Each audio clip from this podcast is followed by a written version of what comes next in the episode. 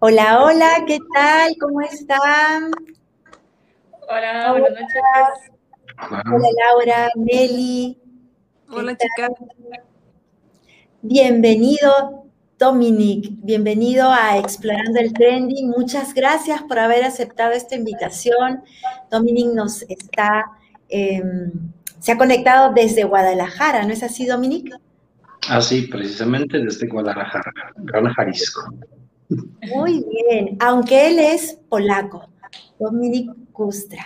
Es polaco, es misionero y pertenece a la asociación Ayuda a la Iglesia Necesitada. ¿No es así, Dominic? No sé si quieres completar algo esto. Yo tuve la oportunidad de poder conocerlo, de poder escuchar su testimonio, de poder realmente eh, aprender un poco más y, me amplió muchísimo la visión de, ese trabajo que haces, que es muy importante, de tu misión. Así que compártenos un poquito y completa un poco esta información que acabo de dar a todos. Pues muchísimas gracias por invitarme. Eh, saludo a todos desde Guadalajara. Eh, sí, efectivamente, soy de Polonia, pero estoy viviendo fuera de Polonia más de 20 años. Eh, trabajando en diferentes países del mundo. Eh, últimamente vivo aquí en México desde hace cinco años casi. Y sí estoy eh, trabajando, soy miembro de la Fundación Pontificia, más que una organización, es una fundación pontificia que se llama Ayuda a la Iglesia Necesitada. Y mm, esta fundación está trabajando en casi 150 países del mundo llevando la ayuda espiritual y también económica a las zonas donde, los hermanos nuestros cristianos católicos sufren algún tipo de dificultad, pero especialmente donde están perseguidos a causa de su fe en Jesucristo.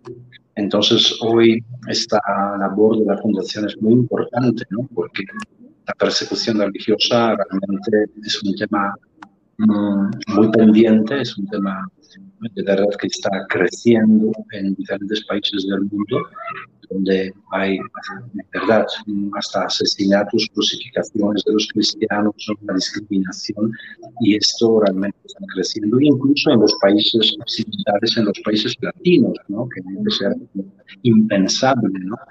Eh, que los cristianos son perseguidos, discriminados. O... Entonces, bueno, esta es nuestra labor. Muchas gracias. Y bueno, no podemos dejar pasar por alto y darle la bienvenida a Nelly después que la hemos extrañado durante dos semanas, ¿no, Laura? Sí, ya decíamos en el episodio pasado que pues ya la estábamos extrañando, pero aquí está, enterita. Gracias, chicos. Yo también las extrañé bastante, Dominique. Es un gusto poderte conocer y es un gusto que mi regreso y regreso con alfombra roja como siempre. Un placer. Gracias. Y bueno, Jaime. Bueno, entonces quisiera ya que vayamos, pues en Explorando el Trending, este, este podcast tiene este nombre porque pues estamos, eh, tratamos de compartir temas de actualidad, temas que están en tendencia eh, y también temas controversiales, temas de, pues de distintas eh, índoles, ¿no? Y lo primero que quisiéramos es, pues, que nos pongas en contexto ponnos en contexto, hay una realidad de Medio Oriente que pues todos los días, em, pues sí, todos los días sabemos nosotros aquí en el mundo entero que muere, muere gente, ¿no? A través de la pandemia que estamos viviendo a nivel mundial. Pero también en el Medio Oriente, todos los días, fuera de esta pandemia, como tú decías hace un momento, pues muere muchísima gente, cientos de personas. Y quisiera que nos compartieras un poquito, eh, ponnos en contexto, por favor. Hoy vamos a hablar de Afganistán de la realidad que está viviendo este lugar, este país. Ponnos en contextos, por favor, qué es lo que pasa ahora, agosto 2021. Pues estamos prácticamente observando ¿no? a través de los medios de comunicación y especialmente creo que a través de las redes sociales lo que está sucediendo en los últimos días en Afganistán, donde los talibanes han tomado el poder están desde hace 11 días gobernando este país, asiático, Afganistán. Eh, la verdad que esto causó muchísimas polémicas y sobre todo muchísimos muchísimo miedo de parte de los mismos eh, afganos, especialmente los afganos más abiertos, ¿no? más liberales, porque los talibanes, sabiendo lo que han hecho durante su gobierno entre los años 1996 y 2001, lo que podemos hablar luego, ¿no? pues lógicamente que la gente está asustada. ¿Qué, ¿Qué pasa estos días? Pues una masiva emigración, pero masiva emigración de la gente que quiere huir de Afganistán, quiere de alguna manera evitar todas las repercusiones y amenazas que el nuevo gobierno talibán está dirigiendo a los colaboradores de, de, las potencias mundiales. También tenemos que incluir aquí el pequeño grupo de los cristianos que existe en Afganistán. Es un pequeño grupito, porque en Afganistán realmente está prohibido el cristianismo y mucho menos la como proselitismo, ¿no? como una forma de evangelización, como lo llamaríamos. Eh, es imposible que un afgano se convierta públicamente al cristianismo, esto es pena de muerte. ¿no? Esto fue durante el gobierno de los talibanes como, como en el gobierno posterior. Entonces, eh, esta pequeña comunidad cristiana que fue atendida por dos sacerdotes jesuitas de, la India, por cuatro hermanas de misioneras de caridad de la Madre Teresa de Calcuta, también por un sacerdote italiano que residía en la embajada italiana y atendía espiritualmente a los eh, católicos extranjeros, ¿no? miembros del cuerpo diplomático, trabajadores. ¿no? Quiero decir que estas personas hoy eh, huyen, están eh, realmente buscando la salida. Eh, por lo que sepamos, ¿no? al momento que, que están de verdad en buenas manos, ¿no? que, que no corren el peligro sin embargo, pues tienen que abandonar este país y dejar toda la obra caritativa que llevaba la Iglesia en, este país, porque las hermanas de Madre Teresa de Calcuta estaban atendiendo a las personas discapacitadas, a los mayores. Eh, los jesuitas han formado un grupo de cooperadores que, que, crearon unas escuelas eh, en los campos de refugiados, de los... Eh, hay mucha inmigración interior, ¿no? Eh, de los desplazados eh, daban educación a mil niños. Imagínense, 25 mil niños afganos, especialmente a las niñas, porque el anterior gobierno talibán prohibía la educación a las niñas y a las mujeres. Entonces hacían un trabajo estupendo y todo esto con la ayuda de los talibanes eh, tiene que cancelarse. Pues esto es por decir como, como un resumen de lo que está pasando hoy.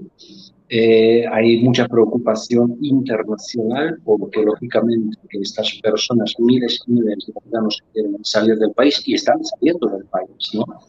Que pueden causar pues, un, caos total ¿no? en la eh, arena internacional que, que, que, que, la migración está causando también eh, miedo está causando también eh, una, ¿cómo se llama?, destabiliza la economía de, de, de, los países y, y, hay mucha polémica, especialmente en Europa, mucha polémica eh, sobre los migrantes de Afganistán, porque igual como pasó con Siria, con Irak, los migrantes que llegaban a Europa, entre ellos habían muchos infiltrados ¿no? de, de, los terroristas, de los terroristas.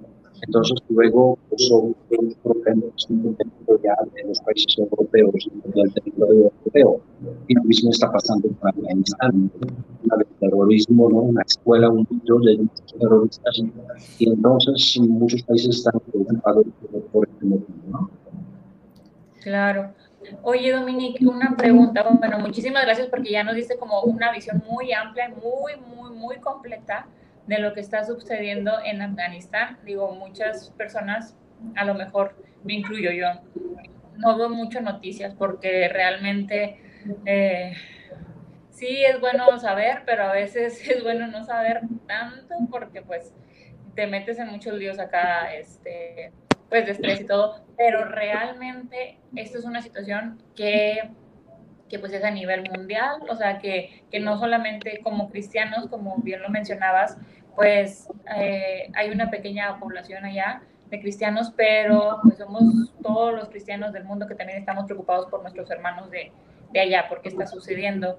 Y quisiera saber o que nos explique, nos platiques quiénes son los talibanes y a qué se está enfrentando Afganistán con este nuevo gobierno de los talibanes. Yo me hice unos apuntes ¿no? antes para, no, eh, porque en serio es, tenemos mucha hermana unos 30 minutos y el tema es tan amplio que podríamos hacer casi un curso de un, curso escolar ¿no? sobre este porque la historia de Afganistán es muy complicada, muy compleja. Eh, desde los años más o menos de los años 70, Afganistán era un país bastante bien. Eh, si vemos las fotos, por ejemplo, de Afganistán, era una perla de ¿no? Y Kabul, muy conocido, incluso muchas películas ¿no? sobre, sobre Kabul antes de los años 70. Eh, sabemos incluso que, que eh, en Kabul una tienda ¿verdad? a nivel internacional, ¿no?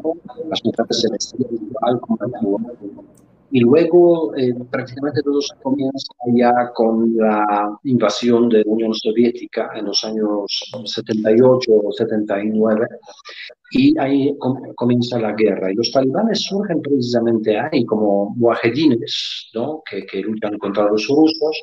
Y hoy los talibanes son antiguos como combatientes ¿no? contra la Unión Soviética.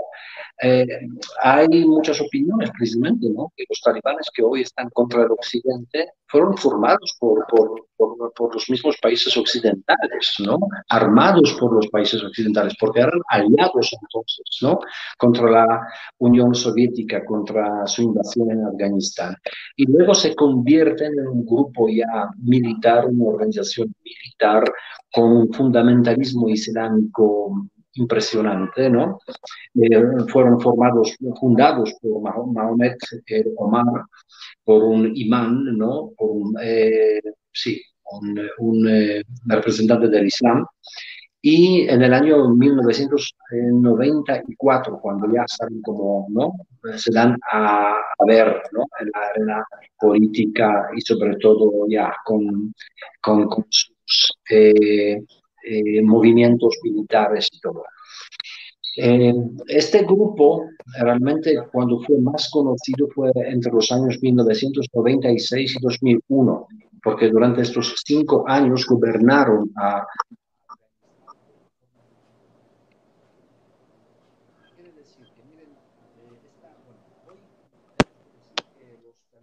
Se fue el sonido, el sonido, ¿verdad? Dominic, no se te oye, se te oye. Hija, y se te escucha, se te escucha eco. Ay, a todos. Ay, a todos. también, sí, también. Ah, ah. ¿Qué pasó? ¿Qué pasó? Se colgó. A ver. Listo. Perfecto. Eh, hoy tenemos que subrayar ¿no? que, que este grupo de los talibanes, esta organización está ya básicamente considerada como un grupo terrorista internacional. Eh, esto es muy, muy importante saberlo. ¿Y eh, qué más? Pues la organización está formada principalmente por una tribu, por un clan, ¿no? Eh, por los Pashtun, pero eh, la verdad que tiene un montón de eh, militantes de otros países, Uzbekistán, Pakistán, Irán, Pakistán, ¿no? todos los fanáticos religiosos islamistas que se unieron a este grupo ¿no? y combaten dentro de, de, de, este grupo.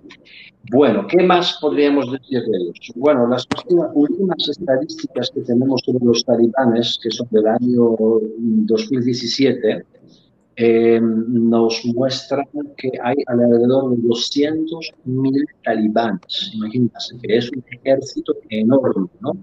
militarizado, eh, armado y con estas tendencias de extremismo islámico. Eh, miren, yo creo que para entender un poco más quiénes son los talibanes, no entrar mucho en la historia, ¿no? en las cuestiones teológicas sino hablar lo que hicieron durante estos años entre 1996 y 2001, les voy a contar lo siguiente. Pues miren, vamos a hablar un poquito sobre, por ejemplo, las libertades durante la época del gobierno de los talibanes. Vamos a enfocarnos en las libertades de la mujer. ¿no? Como decía antes, la mujer en, en Afganistán era bastante libre. ¿no? ¿Qué hace el gobierno talibán? Prohíbe a las mujeres trabajar. No pueden trabajar, eh, excepto en el área de salud, especialmente en los hospitales. La mujer no puede viajar con otros pasajeros en el autobús, no puede sentarse detrás, de, por ejemplo, del conductor, ¿no? del, del chofer. ¿no? La mujer eh, debe, por obligación, llevar el burka, pero no es solamente el burka que le tapa la cara, sino el burka que es de arriba a abajo. Eh, me disculpan la, comparación, pero en, realidad es como ponerse una gran, gran, bolsa de basura negra arriba a abajo. Eh, se les prohibió acceso a la educación una vez más. ¿no? La mujer no podía salir sola, no podía viajar sola, no podía, imagínense este, este tipo de estupideces, ¿no? La mujer no podía hacer ruido andando. Quiero decir, no podía llevar unos eh, zapatos que hacen ruido cuando andas por la calle. No podía la mujer, por ejemplo, eh, estaba eh, prohibido la participación de las mujeres en cualquier disciplina de deporte. No podía eh, ir al teatro, no podía cantar, la mujer no podía aplaudir, la mujer no podía hablar con otro hombre que no era su mujer o su hermano, algún familiar, su padre. Imagínense un montón de cosas un montón de cosas, una prohibición total. Prácticamente la mujer no existía era destinada solamente a, los trabajos domésticos y a educación de los hijos, ¿no? Y nada, nada más, con pequeñas excepciones. Eh, más, por ejemplo, hoy nos quejamos en el mundo occidental, ¿no? Sobre eh, que algunos critican la ideología de género, etcétera, etcétera. Pues váyanse a Afganistán váyanse a Afganistán y, y, cómo están aquí eh, los derechos, por ejemplo, de las personas homosexuales. Los talibanes, precisamente, pusieron unas penas, ¿no? implicaron unas penas, que incluso ni están contempladas en el Corán. Por ejemplo, a los homosexuales se les castigaba por ser eh, sepultados vivos ¿no? bajo las piedras. Y eh, entonces, fíjense que eh, estaba prohibido escuchar la música extranjera, ver películas extranjeras, ver, por lo general, ver la tele. Entonces, claro, ahora entendemos, ¿no? ¿Por qué la gente tiene miedo? Que regresaron ¿no? al poder. Si estamos escuchando todas estas prohibiciones, además prohibiciones absurdas, entendemos por qué la gente masivamente quiere huir de Afganistán por el miedo de lo que puede ¿no? eh, imponer el gobierno otra vez más, el gobierno talibán. Aunque ellos ahora, en algunas ruedas de prensa ¿no? que, que, están transmitidas ¿no? Eh, en la internacional, ¿no? que van a respetar muchas cosas, y alguien ha dicho precisamente, ¿cómo van a respetar si no han cambiado las armas? No han cambiado ni su forma de vestirse, ¿cómo van a cambiar sus ideas? Justamente te iba a preguntar eso, porque hay unos reportajes en donde dicen, pues que sí, o sea, están como los candidatos a candidatos eh, políticos, ¿no? Están prometiendo, están diciendo que van a cambiar, que no van a ser tan estrictos, tan severos en ciertas cosas en ciertas medidas que ellos tenían, ¿no? Pero ahora, eh, pues con lo que tú nos dices, y justamente te íbamos a preguntar, o sea, la realidad de la mujer cuál sería en un futuro, ¿no? O cuál sería la que ya están viviendo, pero ya tú nos acabas de responder esa pregunta. Y en todo esto, o sea, ¿qué nos afecta a nosotros? a, nivel mundial. Hace un rato comentabas un poquito, pero eh, aunque estamos de este lado, eh, ¿qué es lo que se viene a nivel mundial con, la realidad que están viviendo en Afganistán y con, pues, eh, ahora con los talibanes al frente?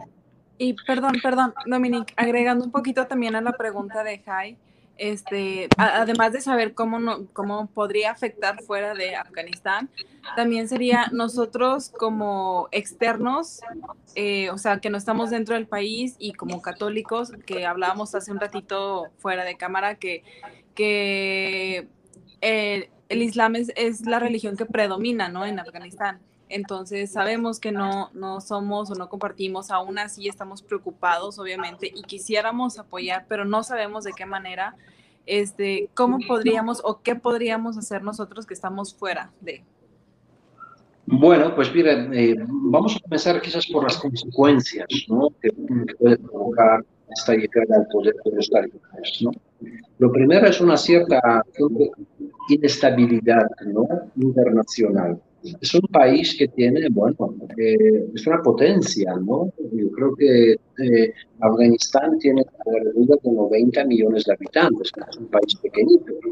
El 99,9% son musulmanes, gran parte de ellos son musulmanes radicales, ¿no? Y ahora con la guerra de los talibanes se va a imponer las leyes islámicas, bueno, en su, eh, ¿no? en su, en su plenitud. ¿Qué puede provocar? Pues una cierta inestabilidad política y económica de, esta zona, ¿no? Y no solamente de esta zona, sino de todo, el planeta, ¿no? especialmente los países europeos, etcétera, etcétera. Siguiente, pues miren lo que hemos ya mencionado, una masiva como migración de estas personas. Eh, ya incluso aquí se habla en México, ¿no? que el gobierno está dispuesto a recibir unas familias ¿no? Eh, afganas. Miren, eh, yo no estoy, por supuesto, contra, porque, porque siempre había migración. Los primeros inmigrantes que conocemos así como más de cerca es Jesús María y, y San José.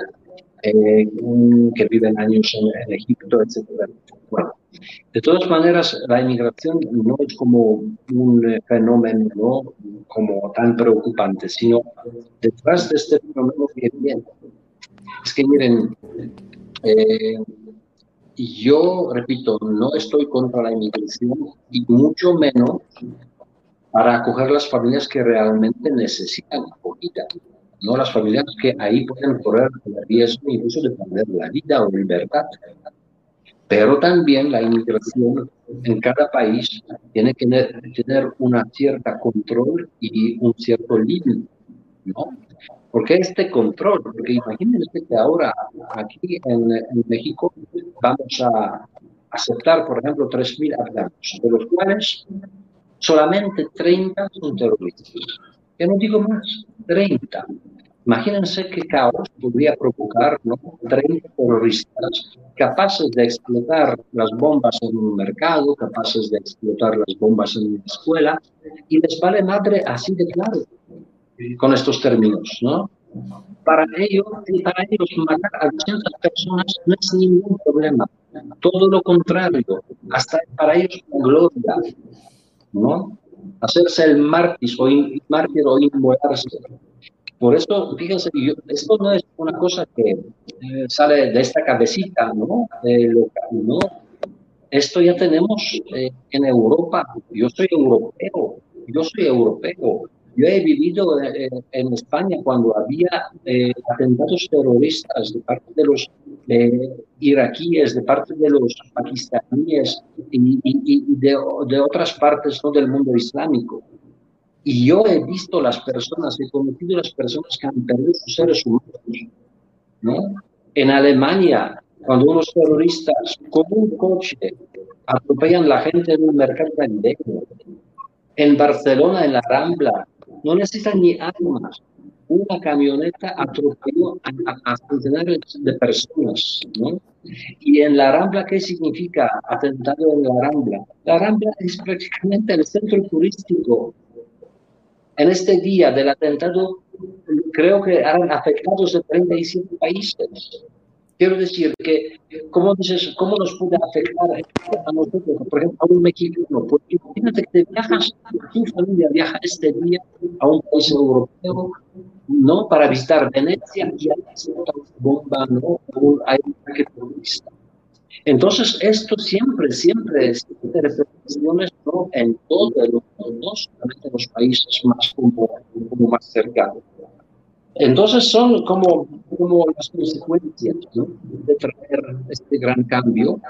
No vamos a entrar en detalles mucho más, porque yo no soy, yo, ¿cómo se llama?, sociólogo, en las cuestiones geopolíticas, porque esto no, normalmente no afectará mucho a la economía los, los ministros de varios países, hacen negocios, que, bueno, bueno, hay un montón de cosas detrás, ¿no? Pero quizás no nos interesa tanto. Pero miren, la, la pregunta que hizo, ¿no? ¿Qué podemos hacer nosotros, ¿no? Desde aquí, un polaco, unas mexicanas, ¿no? Que, que están aquí de Hasta podemos preguntarnos qué hay que Pues miren, yo creo que eh, ya estamos eh, viviendo en un mundo tan y a todo, todo cerca. Afganistán no es como hace 40 años un país totalmente desconocido, lejano. ¿no? no. Estamos hoy eh, totalmente globalizados y todo lo que ocurre en cualquier otra parte del mundo de una u otra forma nos afecta, incluso personalmente, ¿no? viendo incluso el sufrimiento de estas personas, viendo el sufrimiento personas que no podemos cerrar los ojos y fingir que no pasa nada. Sea musulmán, sea cristiano, sea hindú, sea budista, es una persona. No podemos hablar de economía solamente, ¿no? de, las consecuencias económicas, políticas. No, hablamos de las vidas humanas. Y no podemos hacer mucho desde. O yo diría todo lo contrario, podemos hacer más que mucho. Porque yo creo que la oración por el pueblo, ¿no? la oración, sobre todo por la paz, eh, puede hacer más milagros que quizás algún donativo o algún gesto así. Yo, eh, por ejemplo, nuestra fundación, ¿no? He dicho que está ayudando a muchos países de una forma espiritual y también económica. Por ejemplo, en Afganistán nosotros tenemos un proyecto, porque no existe como una iglesia oficial, como una infraestructura, es un pequeño grupo eh, concentrado alrededor de, de unos sacerdotes que viven en bajada. Entonces, ni hay necesidad de ayuda económica, pero espiritual sí, espiritual sí. Y creo que nadie de nosotros eh, ha experimentado vivir la fe viviendo en un país musulmán. Claro. Que todos los días es arriesgar la vida, arriesgar la libertad, no poder compartir la fe, la alegría de nadie. Es que vivirlo en silencio, ¿no? casi, casi en clandestino. Por eso estas personas necesitan de nuestra parte mucho apoyo espiritual para que de esta fe no quiebran, de una fe que no se ¿no? a causa de cualquier obstáculo. Necesitan mucha fuerza del Espíritu Santo para seguir adelante y creer en Jesucristo. Y esto es lo que hoy permite a Dios, rezar mucho. Y si viste, por ejemplo, la página de ayuda a la Iglesia Necesita México, ¿no? Se metió en México, incluso una campaña que hemos hecho, enciende una vela como una oración, como un símbolo por nuestros hermanos en Afganistán. No podemos hacer mucho más. Gracias, gracias Dominic. Y es cierto, o sea, realmente nosotros como católicos podemos dar fe de la, del poder de la oración, del poder de la oración. Así que creo que pues en Be Change, en esta plataforma católica que es para jóvenes, pues vamos a hacer algo, ¿no? Gracias a tu iniciativa, a todo lo que nos has compartido hoy. Y, sin ninguna más tiene alguna pregunta, algún comentario, pues Dominic, nosotras siempre terminamos con una cita bíblica que va acorde, que va acompañando lo que compartimos. Em, Lau, ¿qué nos tienes para hoy? Pues sí, a propósito de lo que decíamos, bueno, lo que nos comentaba Dominic, pues que el poder de la oración y que no hay nada que, que como que la fe nos separe, independientemente si ellos son, pues no compartimos la misma fe, pero independientemente pues tenemos a un Dios que sabemos que nos escucha. Y es Romanos 8:35, dice, ¿quién nos separará del amor de Cristo? La tribulación, la angustia, la persecución, el hambre, la desnudez, los peligros, la espada. Y bueno, con esta cita cerramos y aprovecho, enseño mi blusa, mi blusa dice, todo lo hago nuevo, es una, es una cita bíblica y justamente me encanta por, ahorita lo que estábamos platicando, o sea, que el Señor realmente con el poder de la oración puede realmente hacer todo nuevo y a lo mejor esto es lo que se ha vivido en la historia este, por muchos años, pero pues realmente podemos hacer, podemos contribuir al milagro de nuestro Señor con nuestra oración. Así es. No sé. Perdón. Muchas gracias por enriquecernos con esta información, por compartir con nosotros este, y pues también con, con las personas que nos escuchan. Eh, es un gusto, igual, nuevamente lo repito, conocerte y poderlas ver a ustedes, chicas. Eh, y pues bueno, muchas gracias. Y la verdad muchas gracias, Dominic. Y como tú decías hace un momento, ¿no? O sea, este tema da para más, para más, pero con todo lo que nos has compartido, realmente nos ha, pues, nos ha ayudado a pisar un poco más tierra, ¿no? A vivir teniendo en cuenta, siendo conscientes de la riqueza que tenemos nosotros como católicos, de esa libertad que tenemos de expresar nuestra fe, no, no por obligación, no por imposición, sino por amor, por amor.